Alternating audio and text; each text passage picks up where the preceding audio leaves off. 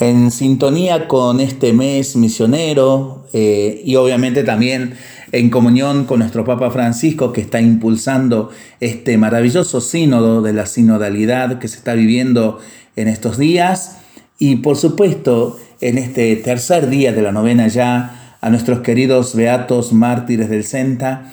Qué bueno es hacer referencia a la presencia activa de Dios en la labor misionera. Y lo hacemos con este relato. Se hallaba un sacerdote sentado en su escritorio junto a la ventana, preparando un sermón sobre la providencia.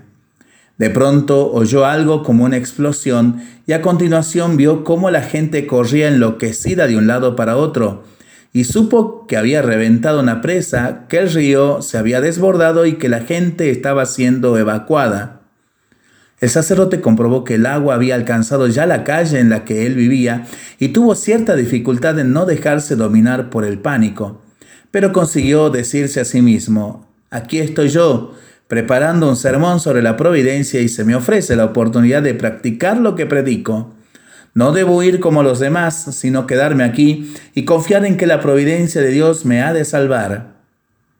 Cuando el agua llegaba ya a la altura de su ventana, pasó por allí una lancha llena de gente. Suba, padre, le gritaron. No, hijos míos, respondió el sacerdote lleno de confianza. Yo confío en que me salve la providencia de Dios. El sacerdote subió al tejado y, cuando el agua llegó hasta allí, pasó una lancha que volvió a insistirle en que subiera, pero él volvió a negarse.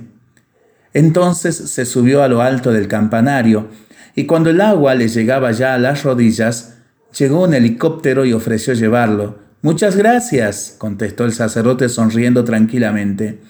Pero yo confío en que Dios, en su infinita providencia, me salvará. Cuando el sacerdote se ahogó y fue al cielo, lo primero que hizo fue reclamarle a Dios, yo confiaba en ti, ¿por qué no hiciste nada para salvarme? Bueno, le contestó Dios, la verdad es que te mandé dos lanchas y un helicóptero. ¿No lo recuerdas? Para pensarlo y para rezarlo en familia y entre amigos, ¿no? Mientras lo hacemos, pedimos al Señor su bendición para este día y para este fin de semana. Le seguimos pidiendo por nuestras intenciones, por la paz del mundo entero, y nosotros responsablemente nos cuidamos y nos comprometemos a ser verdaderos instrumentos de paz.